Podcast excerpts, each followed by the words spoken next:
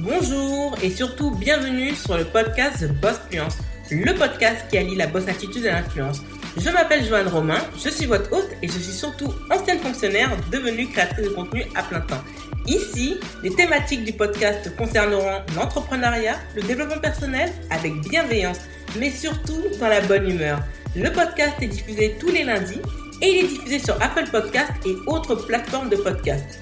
Vous retrouverez les ressources du podcast sur lacreolita.com slash podcast.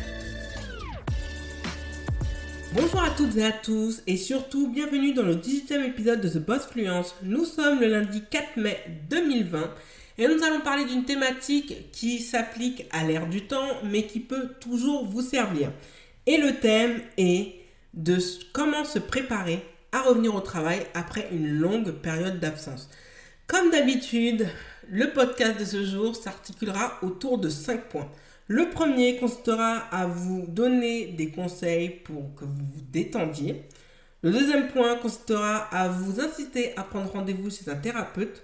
En 3, de s'habituer à reprendre un rythme normal et de se créer une routine que l'on peut continuer après la reprise du travail. En quatrième point, de reprendre contact par mail avec des collègues ou votre N plus 1. Enfin, en 5, de vous projeter vers l'avenir. Alors, commençons par le premier point. Apprendre à se détendre, à relativiser.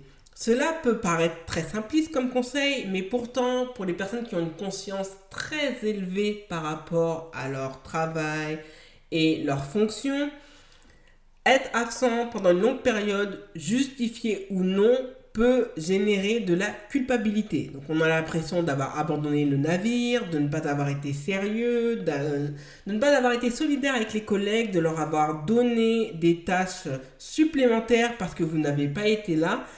Et c'est compliqué.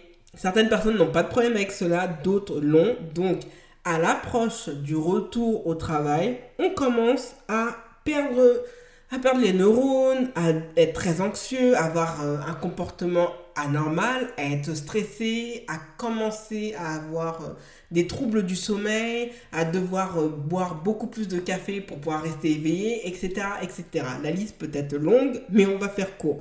Tout ça n'est pas bon, ça a un impact fort sur votre santé mentale, physique, et par la suite, en fait, au lieu de être en forme pour reprendre le travail, vous allez devoir peut-être prolonger votre arrêt maladie.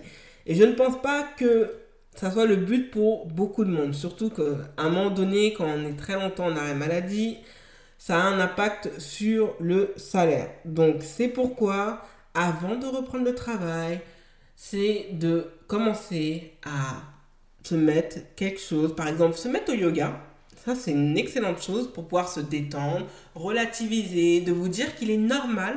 Vous n'êtes pas une machine et même les machines peuvent tomber en panne. Vous n'êtes qu'un humain. Vous avez le droit d'avoir des faiblesses. Ce n'est pas un défaut d'être en arrêt maladie. Cela ne fait pas de vous une personne non méritante par rapport à d'autres. Mais voilà, vous pouvez vivre des défaillances physiques ou psychiques qui vous amènent à devoir arrêter le travail. Et heureusement, dans un pays qu'on appelle la France, il y a des protections encore sociales qui vous permettent de ne pas trop souffrir au niveau financier et de pouvoir vous arrêter avant que ça aille plus loin. C'est très important, n'oubliez jamais, le travail c'est important, mais votre santé est encore plus importante. Et lorsque la santé est dégradée, vous ne pouvez pas donner le meilleur de vous-même quand vous travaillez. Et ça, cela s'applique aussi aux entrepreneurs. C'est les conseils que je vous donne, c'est pour les employés, mais c'est aussi pour les entrepreneurs. Apprendre, voilà, à prendre soin de soi et de se prioriser. Pourquoi? Parce que par la suite, quand on veut trop montrer qu'on travaille, qu'on est là alors qu'on n'est pas en forme, on se retrouve à être, faire du surmenage, donc du burn-out. Et ça, ça peut aller très loin parce que ça peut vous mener à des dépressions nerveuses sévères. Donc, sincèrement, faites très attention, détendez-vous.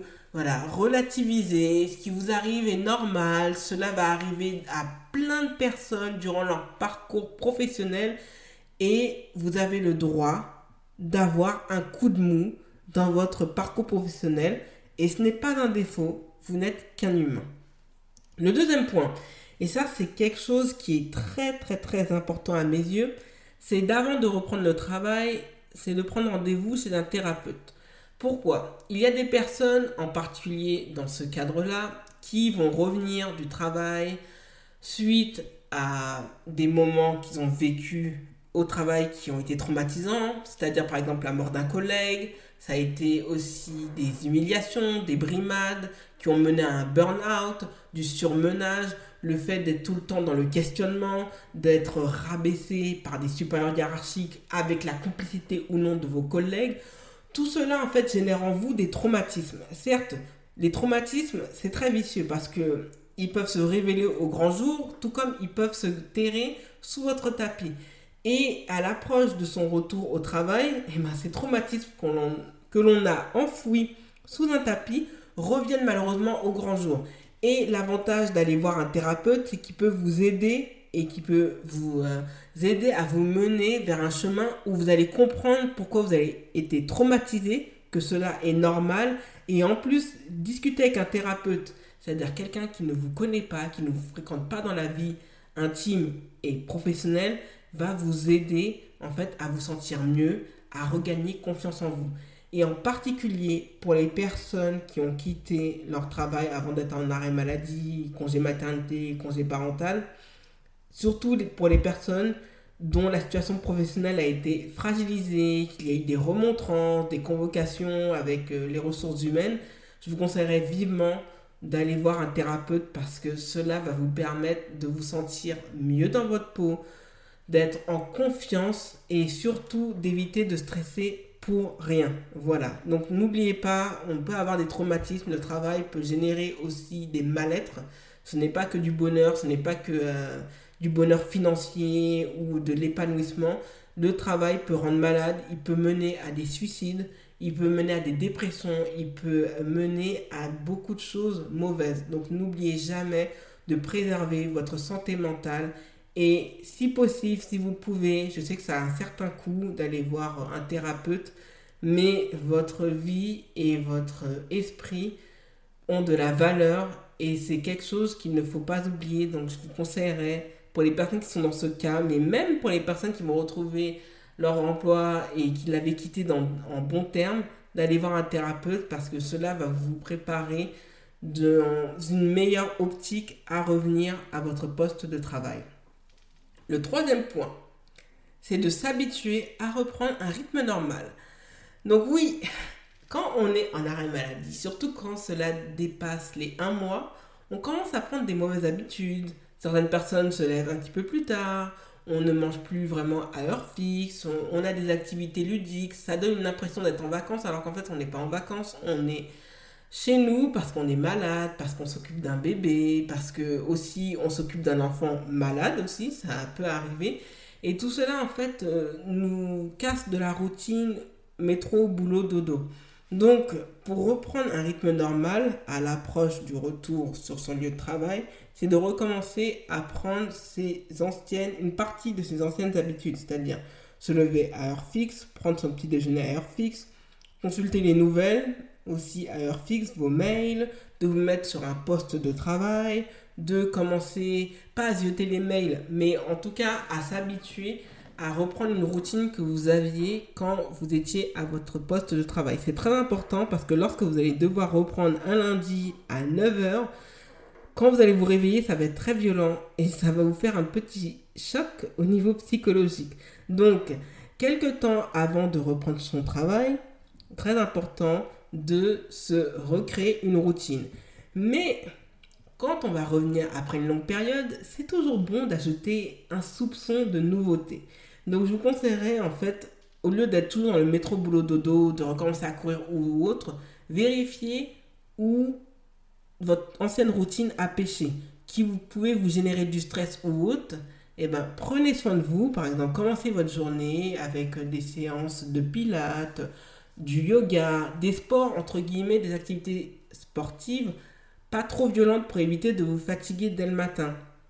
D'avoir ce rituel de bien se nourrir, parce que lorsqu'on se nourrit bien, cela vous permet de mieux attaquer le matin et surtout de bien démarrer votre journée de travail. Donc très important de revoir en fait ce que vous mangez. Au lieu d'être là à manger un croissant et un café, ben, pourquoi pas recommencer par exemple à prendre des des tartines avec un du beurre demi-sel et des œufs plats, cela peut être très bien pour commencer sa journée, vous donner l'énergie suffisante pour pouvoir être au taquet pour travailler. Donc très important de voir, de faire des petits ajustements qui vont vous permettre d'être bien pour pouvoir reprendre le travail. Le quatrième point, c'est de reprendre contact par mail avec des collègues ou avec votre N plus 1. Donc pourquoi je vous conseillerais de reprendre contact par mail et pas par téléphone? Les communications par téléphone ont le défaut de ne pas laisser de traces. Donc, si par exemple vous débarquez le lundi euh, qui va arriver, oui, voilà, euh, je reviens, je vous avais contacté, j'avais appelé. Il est possible que la secrétaire n'ait pas noté votre appel et oublié parce qu'elle est surchargée de travail. Il se passe, vous venez et ah non, ben, on ne se souvient plus de votre appel. Ah, vous aviez appelé à telle ou telle heure? Non. Le mail a cette force de laisser une trace. Quoi qu'il arrive, vous pouvez prouver par A plus B qu'en montrant votre téléphone, ah non, non, regardez bien, à telle heure, je vous ai envoyé le mail. Donc si la personne ne s'est pas préparée, elle est la seule responsable. Le mail vous permet aussi de garder une certaine distance, de vous protéger et surtout de ne pas surinterpréter les mots. Parce que le problème par téléphone, il suffit que voilà, vous levez, vous ayez un ton un peu plus haut que d'habitude alors qu'en fait c'est votre voix normale. Tout cela peut vous générer des problèmes par la suite. Donc, ce que je vous conseillerais, c'est possiblement de prendre contact avec un collègue avec qui vous avez une bonne entente. Et pour vous protéger, bien sûr, parce qu'on ne peut pas faire toujours confiance à tout le monde, c'est de mettre en copie votre N plus 1. Comme ça, le N plus 1 est au courant que vous avez voulu reprendre contact, que vous avez voulu savoir ce qui se passe dans l'entreprise, à quoi on s'attend, comment ça se passe, les réunions, les dossiers, le suivi, le tracé, etc. Et surtout le déroulé des semaines à venir pour le programme. Voilà, comme ça, vous ne serez pas déboussolé, vous ne serez pas surpris et vous savez à quoi vous attendre au minimum. Et cela peut montrer au minimum votre implication dans votre travail et un minimum de sérieux. Donc, si vous avez une mauvaise entente avec votre N plus 1, c'est mieux de consulter, d'envoyer un courriel à un de vos collègues. Si vous n'avez pas de problème avec votre N plus 1, vous pouvez contacter votre N plus 1 directement sans passer par les collègues. Mais n'oubliez jamais que même si vous ne vous entendez pas avec votre N plus 1 et vous envoyez le mail à un de vos collègues, toujours mettre votre N plus 1 en, en copie. Cela va vous protéger et cela va vous éviter bien des ennuis à votre retour. Le cinquième et dernier point, mais surtout pas des moindres, c'est de se projeter vers l'avenir. Se projeter vers l'avenir est quelque chose de positif et au-delà de ça, cela va vous permettre de mieux vous armer à votre retour de travail. Moi, je vais prendre mon expérience de la fonction publique. Quand je suis revenu après mon arrêt maladie qui avait duré quand même euh, près de 5 mois, ça m'était jamais arrivé durant mon existence, je me suis mise à... J'avais abandonné les concours et je me suis dit, bah non, pourquoi pas recommencer les concours. Donc, dans cette optique de vouloir progresser, petit à petit, je me suis mise à réviser, à demander des formations et tout cela m'a été généreusement accordé. J'avais, je peux vous le dire, un N plus 1 super. Malheureusement, quand il est parti, ça a été la fin des haricots pour moi. Mais bref. Tout cela, en fait, je voulais progresser en carrière, je voulais plus rester catégorisé. Donc, je me suis mis dans cette optique de pouvoir progresser et au moins passer catégorie B.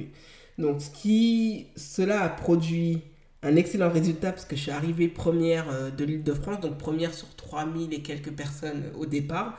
C'est quelque chose dont je suis très très fier et euh, oui, je peux m'en vanter entre guillemets, mais c'est la vérité. Et j'ai manqué d'un cheveu et encore c'était pour des broutilles l'admissibilité du concours A.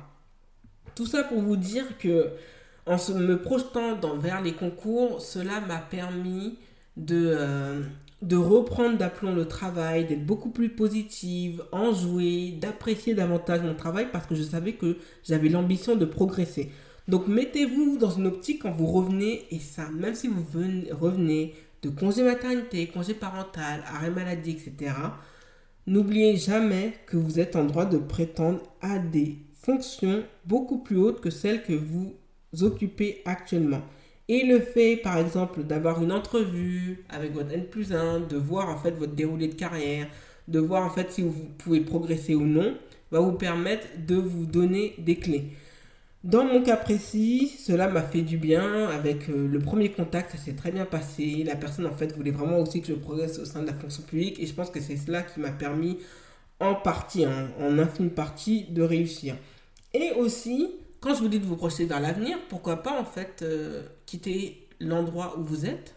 Parce que si vous n'appréciez pas en fait là où vous êtes, euh, avec qui vous travaillez, les tâches qu'on vous, donne, et surtout si vous avez cette impression que vous n'allez pas progresser, que vous allez stagner, pourquoi pas se dire d'aller voir ailleurs, d'aller refaire son CV, de reprendre des contacts vers LinkedIn et de préparer l'avenir en voulant chercher des entretiens d'embauche dans d'autres entreprises qui seront ravis d'utiliser vos compétences à leur service pour pouvoir générer davantage de profit.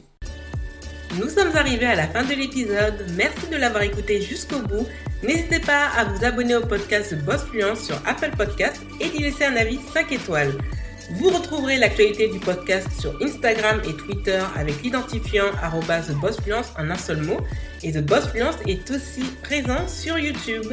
N'hésitez pas à partager le podcast autour de vous. Merci et à lundi prochain pour un nouvel épisode de The Boss Fluence.